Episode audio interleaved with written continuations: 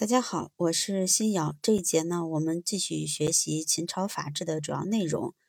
我们这节主要学习秦朝的行政法制和经济法制。秦朝建立以君主专制为核心的中央集权制，形成三公九卿的中央行政体制，地方上采用郡县制，开创了中国古代的行政体制格局。而且，秦朝统治者为保证国家机器的正常运行，创建了一套行之有效的官吏的选任、考核和奖惩制度等。我们先看行政机关，在行政机关方面，第一，确立皇帝制度。皇帝是封建国家的最高统治者，独揽全国政治、经济、军事、行政、立法、司法和监察等一切大权。所谓天下之事无大小，皆决于上。第二，在中央设立三公九卿。三公即丞相、御史大夫和太尉。丞相是皇帝之下最高行政长官，辅佐皇帝管理全国行政事务。御史大夫负责百官奏章和传达皇帝的诏令，并且监察文武官员，地位相当于副丞相。太尉。是中央掌管军事的长官，九卿是三公之下的执行机构，分掌祭祀、礼仪、军事、行政、司法及文化教育等事务。具体包括：一、奉常，掌管皇室祭祀、宗庙等礼仪活动，由商周时的占卜官发展而来；二、郎中令，统领郎中。即皇帝身边的卫士，负责皇宫内廷的安全警卫；卫尉统帅卫士，负责皇城的警卫。四太仆掌管皇帝的车马仪仗和国家的马政。五廷尉负责司法审判。六典客掌管朝廷与少数民族的交往事务。七宗正。掌管皇帝宗室事务。八、治吏内史掌管全国租税和国家财政事务。九、少府掌管皇室产业的税收和财政事务。第三个方面是地方行政区划采取郡县制。秦始皇统一全国后，采纳李斯意见，废除分封制度，在地方上建立郡县制。全国分三十六郡，郡设郡守，掌管一郡重要的事务。郡守以下设郡尉，主管本郡军政。同时，由朝廷派出的监察御史负责一郡之内的行政监察和法律监督工作。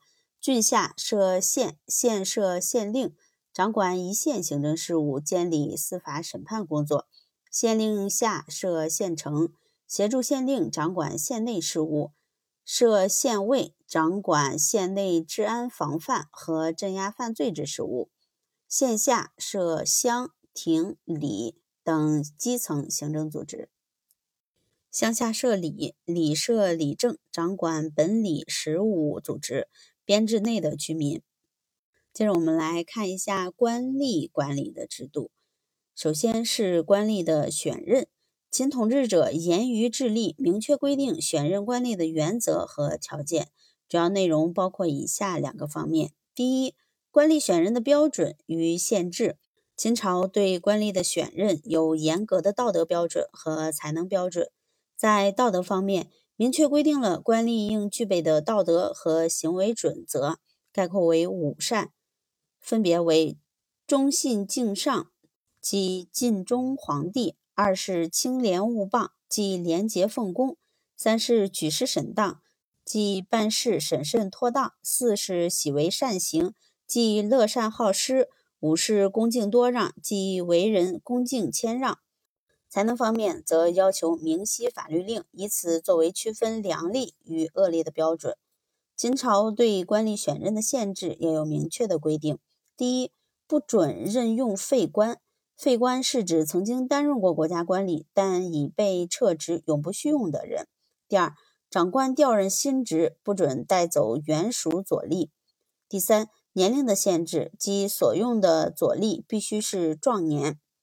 第二个方面为官吏选任的方式与程序。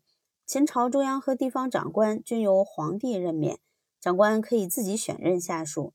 选任的方式主要有察举、征召和任子等几种。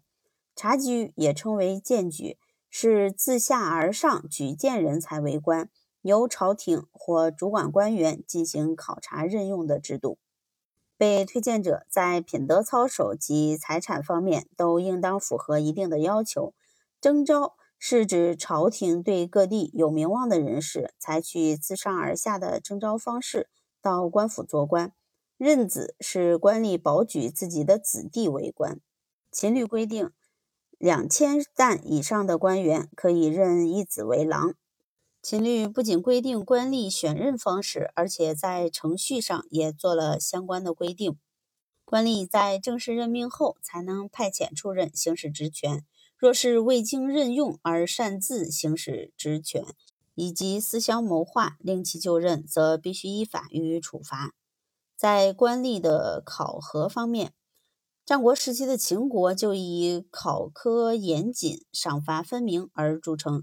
秦朝对官吏的考科分为两种：一是实行每年定期的地方对中央的上计制度，上计制度是以年度赋税、财政收入及社会治安状况等为主要的内容，对地方官吏的政绩进行评价的一种考核方式；二是对曹官吏结合具体职司予以定期或不定期的考核。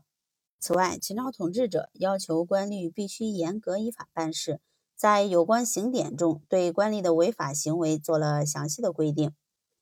在官吏的检查方面，秦朝是中国检察制度的发端。中央有御史大夫，以检察百官为责；地方上在郡设检察御史，对郡及下属官吏行使检察职权，直接对中央负责。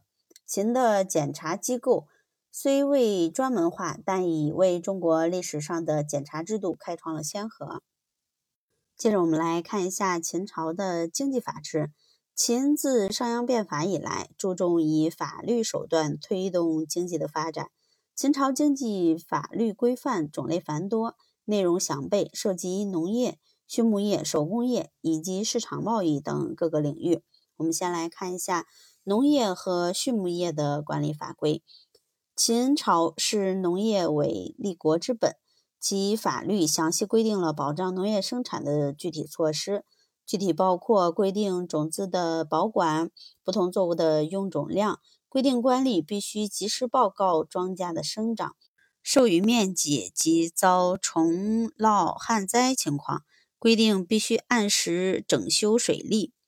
畜牧业方面，秦律规定，负责畜牧业管理的官员要及时向国家缴纳粮草，上报饲养耕畜的数字。为加强对牛羊的饲养考核，规定每年四月、七月、十月和正月对耕牛进行定期检查评比，优秀者给予奖励，低劣者予以处罚。在手工业管理法规方面，秦朝手工业基本属于官营。由九卿之一的少府统一管理。为加强对手工业的管理，秦朝制定工律、军工律、工人成等相关法律，对产品规格、质量等做了规定。关于产品规格，工律规定，制作同类产品，其大小、长短和宽窄都必须相同。这是我们看到的中国古代最早关于手工业生产标准化的规定。关于产品质量，秦律规定生产责任和产品检验评比制度，在生产的器物上要注明制作的官署或者工匠的名称或名字，以便检查。第三，规定不符合规格和质量不合格的产品不得进行买卖，同时对责任人要给予相应的处罚。在市场贸易管理法规方面。为维护正常的市场秩序，秦律制定了较为细密的市场管理法规，如对商品价格、度量衡等均做了相关规定。主要有：第一，关于商品价格，进步率规定，凡出售的商品上必须明码标价，价格不到一钱的小商品除外。为防止交易过程中的欺诈行为，关市律规定，商家在收到钱后，必须当面将钱放入钱筒中，违者依法予以处罚。第二，关于度量衡，秦统一中国后，制定了统一的度量衡制度。为保证市场上使用度量衡的准确性，秦律严格制定了度量衡器的标准规格和误差。县级主管手工业的官吏公使每年应检查校正一次，在使用前也应先校正。度量衡不准确，要予以处罚。